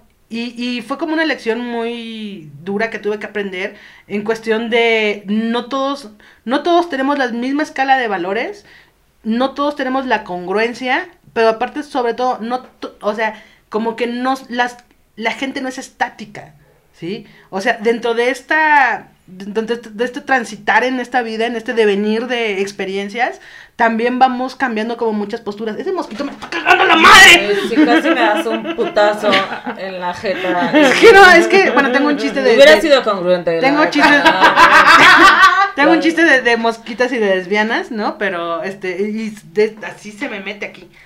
Entonces, eh, también creo que también me ha costado como mucho trabajo entender que solamente te puedes dar ese lujo de, de decir no voy a ir al Woco, no voy a tal lado, no le voy a hablar a no sé quién, no le voy a hablar a no sé cuál, eh, hasta que estás en una posición, porque de otra forma lo único que haces es darte oportunidades. ¿No? Y es bien injusto que la persona que sí es congruente y que sí está luchando por algo termine sin oportunidades Invisible. entonces es como, qué triste, güey. O sea, pero pues bueno, dentro de, de todo este pedo existe también una oportunidad de hacer comunidades distintas, diversas, eh, que, que realmente tengan, que sean más congruentes a mí, ¿no? Claro. Este, ahorita con la pandemia descubrí un mundo em, er, así encabronadamente hermoso y he llorado muchísimo nada más de ver la cantidad de mujeres que están buscando espacios, no, no para ser famosas haciendo stand-up, para expresar algo. A ver, dime un ejemplo de... Ahorita, estu- eh, ahorita estuve conviviendo con unas chicas de Chile, que eh, es un taller de una chava que se llama Caru Garzón, que ella es eh, colombiana y está viviendo en Chile, eh, trae un pedo muy fuerte sobre la migración. Su, ella da un taller, pero súper humano, humano, encabronadamente, hum- o sea, lo tomé, lo tomé como, como les dije, yo no quiero tomar tu taller, pero quiero ver cómo das tu taller. Entonces estuve ahí como en sus clases y yo terminaba las clases así de, no mames, no puede ser. O sea, no puede ser que, que se preocupen tanto por ellas, que las cuide tanto, este, las experiencias de cada una, las historias de cada una de esas chicas que estaban en ese taller, no, no tienen, o sea, ni pálida sombra a lo que nosotros vivimos como escena de stand-up en México. Claro. Porque una de ellas es una chica que está viajando, ella es de, a ver si no la cago, ella es de Nicaragua y está viajando, fue a Chile y después terminó viviendo en Guatemala, pero una historia ahí de, de migración, de fuerza, de violencia, de sobreponerse, de no tener otra cosa más que sus manos porque ella es panadera. O sea, puta, güey, qué historia tan cabrona, güey. Y qué fuerte. ¿No? Y, y que de repente me digas así, Juan Juárez, este, Mónica Escobedo, no sé qué, yo digo, no, no, no me preocupan, no me preocupan, no me interesa, no, no me, no me importa, güey, no me importa, o sea, y esa, esa parte de, de, de tener contacto, por ejemplo, con este grupo, este, una, una señora que no quería hacer show porque ella tiene, creo que 65 años, algo así, Sarita, que y contó una historia de, de, de su grupo de amigas que fueron a aprender, este, tubo, bailar en un tubo, ¿no? Porque son, son sorelas, ellas son solteras, son- eh, entonces, ¿Sorelas o solteras? es que este justamente es- yo no entendía el término hasta que escuché eh, eh, su stand-up y historias bellas, que merecen ser contadas, que merecen ser escuchadas. Y, y yo así de, no mames, o sea, no me importa quién grabó en Comedy Central. No me importa quién tuvo un especial, no me interesa, güey. Yo quiero escuchar esas pinches historias que tienen comedia y que tienen resiliencia y que tienen empatía y que tienen coraje y que tienen poder, güey. Eso es lo, eso es lo eso es lo que a mí me hace sentir bien. Por eso me voy a sembrar a Xochimilco y soy feliz. ¿No? O sea, esa parte es, es más allá de, de cuántos, cuánto- cuántos followers tienes, si te regalaron la playera de hoy tienes que sacarte tu, tu foto, o sea, güey, esas putas historias, eso es vida, güey. ¿No? Bueno, lo de mi playera es porque es Britney y alguien me hizo la playera con mucho amor. No, por eso, o sea, está bien, eso es vida, ¿no? O sea, Ah. pero, y aparte tienes la oportunidad de decir ahorita así de, ¿ves? Aquí está la Aquí playera. está Britney. Te vi. Chichis. Pero sí, sí está cabrón. O sea, la pandemia destapó una humanidad ah, como underground bien cabrona. Ahora te quería preguntar, tú no das talleres, tú no das cursos, ¿te gustaría dar alguna vez un curso? Justo, justo me acerqué a Caru Garzón porque, síganla por favor, Caru Garzón con Z. Eh, porque, porque estoy tratando como de, como de hacer una didáctica de lo que yo pienso y vivo con, con la comedia y poderlo dar. Pero no es un, o sea, vamos, es un, no es un taller de comedia, ¿no? O sea, yo creo que tiene que ver con un proceso. Yo tengo un, yo tengo un- una carrera, bueno, no terminé, soy una gente muy de lo peor. Eh, pero estudié artes plásticas. me quedé en preprimaria. Cuando me quitaron, me- cuando, me, cuando me quitaron mi mochilita, cuando me quitaron mi mochilita, tengo una maestría en preprimaria porque la cursé dos veces. Ay, la, la, la, mi vida. Y este, y, y ah, se me fue la onda aquí. De Ah, del taller, de taller, de taller. Yo, yo estudié artes plásticas, entonces eh, lo, cuando te enseñan en artes plásticas no te enseñan a pintar, no te enseñan a esculpir, no te enseñan a grabar, te enseñan las técnicas. Ya lo que tú hagas, o sea, el puto talento que tú traigas, la creatividad, la inventiva, la pinche imaginación que tú tengas, eso no te lo pueden enseñar.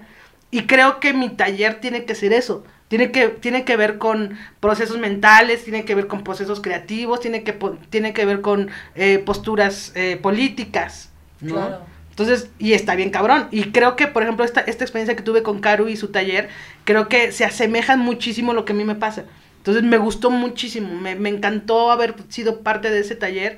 Y, y de verdad, este... Yo- y una vez más, siento que justamente son el tipo de espacios y son el tipo de personas que yo, por ejemplo, no sé de ellas, ¿sabes? Y, y está increíble que sepamos, o sea, no sé, hay una persona en Chile, hay una persona en Venezuela, hay una persona en Guatemala, o sea, como no solo México, sino como ampliarlo y que todas tienen, por ejemplo, Rufinelli se me hace así como... Lo que están, lo que están haciendo ahorita en el MEC, eh, este, Ángela Ñungo, con, con mi amor Juanes, mi vida, mi amor, mi parte más heterosexual, este, que, que tiene que ver con no solamente hacer un festival, sino preocuparse por eh, crear como un semillero de mujeres que van a ir generando más, ¿no? Este, y eso está bien Y chido. hace rato que decías también allá en, en, en el comedor de Anto, por ejemplo, Ujú. ¿no? Que es- Lo de Virgin, Virgin Comedy también está haciendo cosas bien chidas. Entonces justo las estando perras a mí me encantan.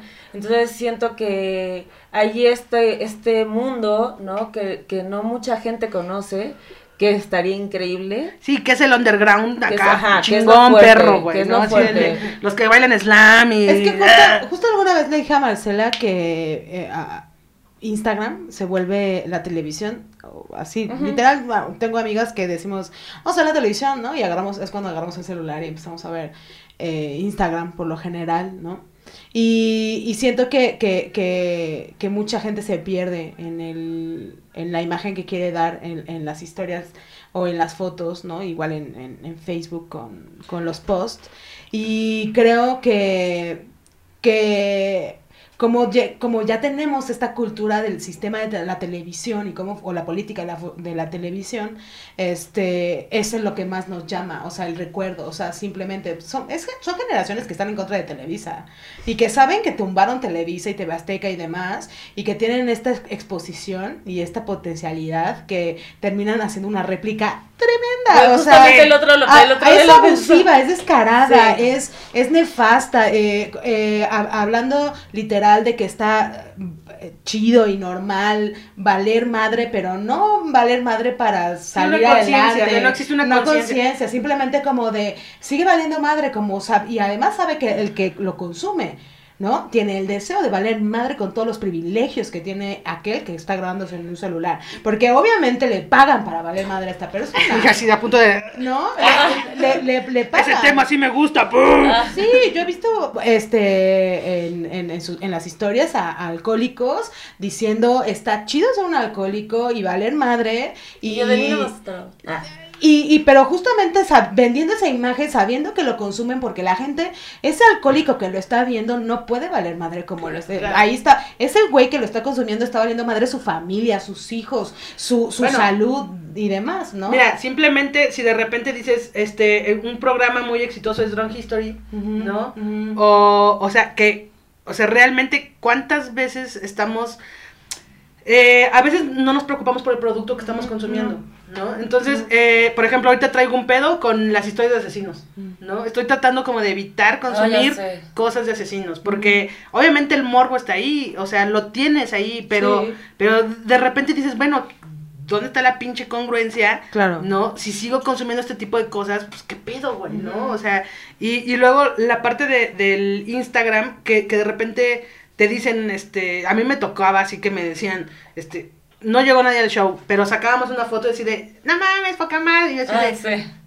¿de verdad? ¿De verdad es lo que tengo que hacer?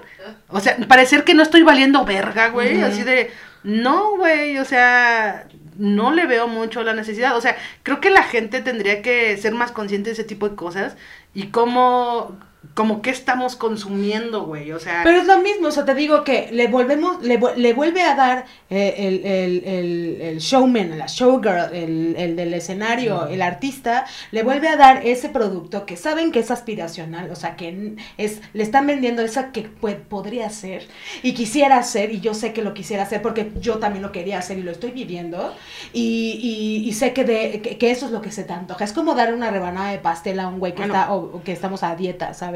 Es como, como bueno, tú estuviste en para, en para al borde. O sea, estas chicas que te entrevistaron, o sea, que, Las amo.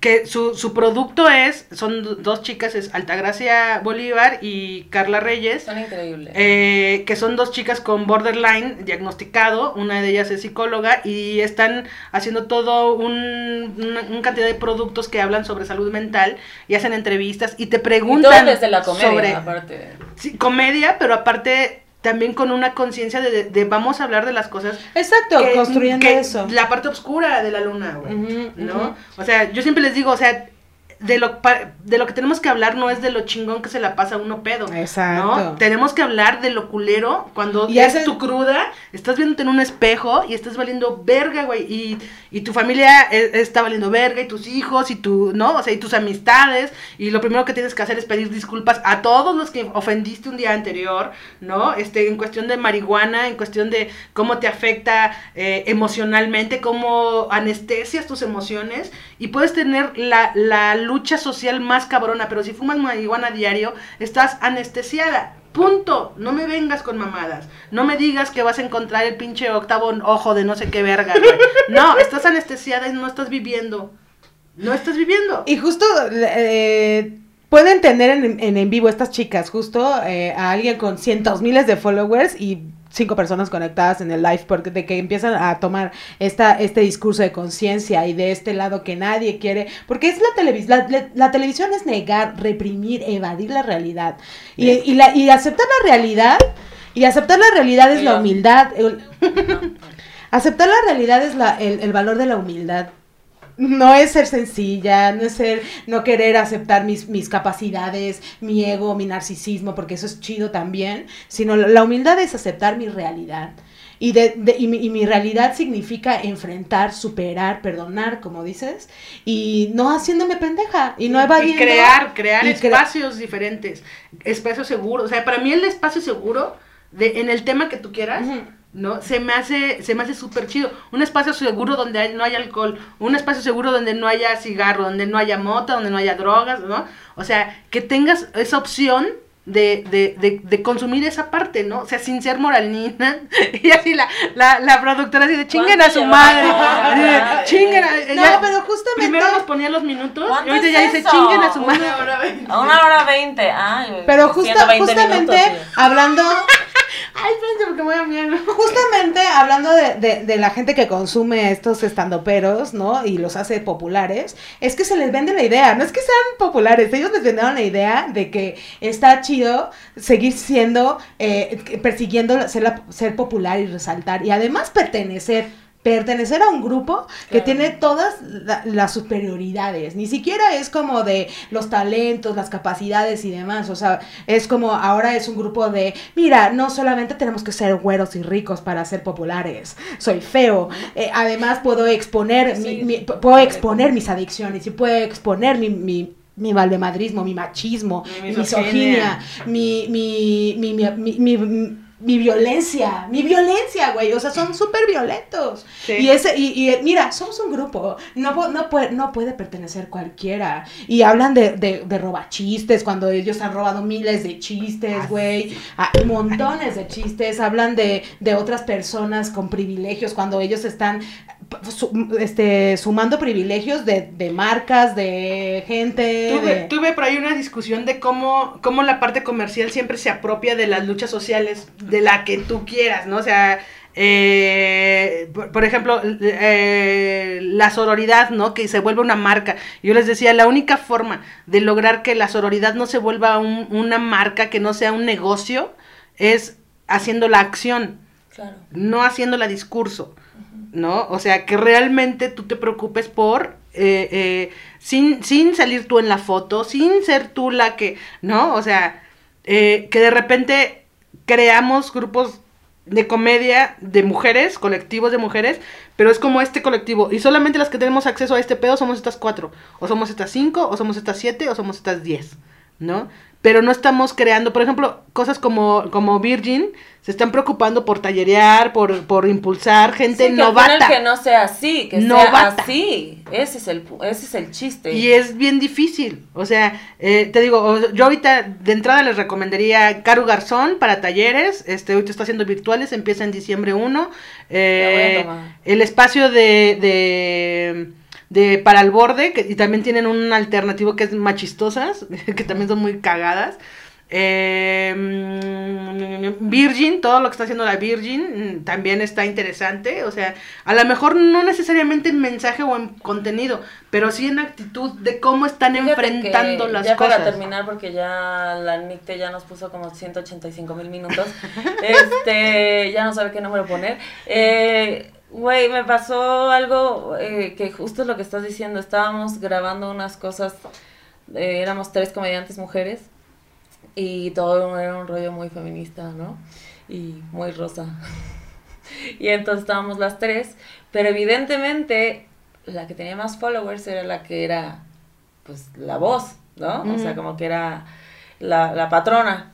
Entonces, este, y todo el spotlight se le daba a ella. Entonces, yo me fui y como que dos días decía, ¿por qué me molesta? Pues, ¿por qué me molesta? Es lo que te decía de lo que cuando veo el fly, o sea, como que me empiezo a cuestionar cosas que antes no hacía, ¿no?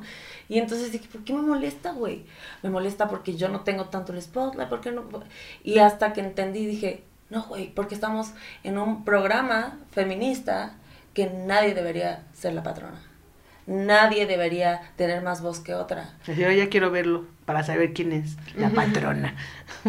La patrona. No, entonces dije, claro, güey, y ni siquiera es una molestia hacia con ella o hacia Sí, con no, quien no, sea. No. pero dije, güey, estamos, o sea, lo estamos haciendo mal, güey, porque entonces no es, no es así, es así. Estamos replicando estamos estructuras. replicando estructuras. Y es justo lo que yo te decía en cuanto, por ejemplo, lo del flyer, ¿no? Es como, estamos en el lugar donde se destapó, ya- él ya estuvo aquí en México, poniendo un, un open de mujeres, güey. Entonces es como, y nadie ha tenido una disculpa del lugar, del, de nada, de nada, del comediante, de nada, de nada. Entonces ahí es cuando se me hace como, eh, sí hay que buscar otras opciones, sí hay que buscar otras cosas y, y ser un poco más congruente con una misma. Y, y yo me emputo mucho porque de repente hay historias mucho más fuertes atrás de, de lo que se ha, se ha escuchado. Claro. Y esas mismas personas que son el objeto o los sujetos o, o como, o como las, las personas que, que, que fueron eh, violentadas, todo, que no, no accionan, Ujú. ¿no? O sea, y dices, y yo me emputo, yo soy muy de emputarme, así de, Sí, no casarnos". mames, y así de, así de, no mames, o sea, no mames que tú, que te violentaron en ese lugar, estás ahí Ay, no. no puedo creerlo. Y que, o sea, y, y, y que de repente digo, aliviánate, Adriana. Güey, no mames, de verdad esa persona no ha vivido lo que tú, o ha vivido otras cosas que no le permiten ver esta parte. Entonces, también permite que estas personas, es como este, este meme de, de- del que les cierran la boca, deja que la gente disfrute cosas, ¿no? Les voy a mandar los memes y mis fotos de niña y todo este pedo Nick te todo, la mochila toda que, que, que tiene que ver con, con este pedo de, de, de también demos chance de que la otra gente, y eso me quitó a mí mucha presión Claro. emocional y de, y de, y de ira y de envidias Pero, y de ¿sabes cosas qué? bien Hay culeras. algo que empezaste diciendo que se me hace lo principal, es la empatía. Y, y, y yo creo que la empatía viene primero y la compasión con uno mismo. Y decir, como te decía hace rato allá afuera, dije, puta, dije putero en una grabación y está horrible que yo haya dicho eso. Entonces, primero es conmigo y digo, bueno, pero tengo compasión porque vivo en un pinche mundo misógino asqueroso que es lo que aprendí, pero no hay pedo. Aprendes, aprendes, aprendes. Y entonces, como tú dices, tienes empatía con las otras personas. Veo, no lo comparto, no estoy de acuerdo, pero a la vez es como cada quien tiene su pedo, güey. Y justamente yo hablo con Marcela de, de que ponga atención en el discurso de violencia, en el, en el, en el, en el, en el discurso misógino, grosero y violento. O sea, le digo, por, por ejemplo, uno que, una cosa que a mí me sorprendió durísimo es cuando Hugo Blanquet se atrevió a hablar de Marcela de la manera en la que lo hizo. Y Marcela dijo, o sea, ¿por qué dijo esas mentiras? Y, y yo le dije, pero ¿no escuchaste lo que dijo antes? O sea, es que yo sí escucho el discurso en su completitud. No me, no, no, la violencia es como el síntoma, ¿sabes? Pero en, fe- en verdad yo sí puedo lograr ver por qué lo dijo. Y justo minutos antes de, de ser violento con una mujer, eh, habla de, de- de- de su dolor. Y él dijo, no, no, tengo los followers que merezco, enojado, emputado, triste, decepcionado, no, no lleno los lugares, la gente debería de conocerme, pero bueno, pues yo ya llevo, o sea, yo, yo todo esto de lo que están disfrutando los que son más populares ahorita, este, yo lo viví antes, y pero bueno, no, deber- no tengo la exposición que tengo, y pinche Marcela, ¿no? Y de repente fue como de, "Ah, yo sí lo vi, o sea, yo sí lo vi, y, y, y, y me dolió mucho también saber que, que sufre un chingo ese güey, ¿no? Y al final, eh, o sea, ya para terminar, Nite, porque ya vos Ya, como 80 mira. veces. Eh, yo los invito a los que a los que están viendo esto a que, o sea, si no se han ido, ah, eh, que que contraten de, de ampliar el horizonte de la comedia. Creo que para mí era muy importante que vinieras, te agradezco mucho que, que hayas venido, porque aunque tú no lo quieras ver en cuanto a a ego y todo, porque pues creciste y si eres una buena persona, eh, eres una gran maestra, me encantaría que dieras talleres, eh, eres un, un ser humano que siempre, aunque, aunque no lo pidas, ahí estás, o sea, siempre cuando sabes que alguien está valiendo vergue, mandas un mensajito, siempre estás ahí, y, y creo que en la comunidad del stand-up es hermoso y muy valioso que tú estés, siempre. Sí, no, y, aparte, o sea, como entender tus tiempos y, y respetarte a ti, o sea, yo aprendí mucho eso de, de, de no estar como tratando de, de, de compararme, de, eh, eh, eh, como de flagelarme en cuestión de, de, no, o sea, interiorizar totalmente mis intenciones, mis propósitos, ¿no? Este, y, y yo con lo emputada que siempre ando, con lo enojona que soy, realmente soy una persona muy feliz, ¿no? Entonces, eh, eh, eh, eso es como, como la parte interesante del, del éxito, ¿no? De, de la tranquilidad, de la paz mental, ¿no? Y, y pues cada vez que cada vez que encuentro un espacio así como este pues donde me comparten un espacio y eso este a mí me gusta porque a mí si algo me gusta es alegar como lo pueden ver y, y comer Debatir. así de Ah, comer. y comer. Sí, pero e- eres muy genuina, o sea, tu comicidad así es impresionante. Nunca nadie nos había hecho reír tanto. es- Y, y de verdad, Gracias si tienen la por oportunidad de ver un show de Adriana, di tus redes, porfa, Adriana. Eh, por lo mismo que vamos a regresar al tema donde vamos a valer verga porque las redes sociales no este Pero no me importa, no me no importa. no me refiero a mi poca a mi poca a mi poca eh, Sí, no sube practicidad nada, pero síganla porque de repente sí sube cuando da shows, eso sí sube. Entonces, Porque síganla, mi, por poca, mi poca practicidad y mi desprecio hacia las redes sociales, tengo una diferente en cada red social, porque idiota, ¿no? Entonces, eh, Twitter, estoy arroba Adria Risas. Sí, pero es justamente mi pinche Ah, discurso, güey. no, me vale verga, güey. O sea, chingada, me Twitter, ¿Arroba en Twitter estoy como arroba Adria Risas. En Facebook estoy como Adrián Chávez Stand Up.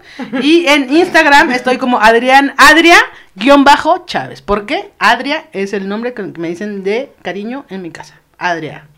Bueno, pongan a Adriana Chávez y les va a salir eh, stand-up. O síganlas salir- a ellas y ya me buscan a mí. Así de, oye, ¿dónde está Adriana? ¿Me pueden mandar el vínculo? El link. El vínculo. Gracias, gracias por venir. Ah, no te Gracias. conocía, mucho gusto. Ah, Mucho bueno, gusto, querida. yo, Yo, eh, Ah. a, a la nueva lecuona. te amo, gracias. No, no conocía el cubil felino este que donde estamos, pero también está muy chido. Muchas gracias, señora productora. Sí.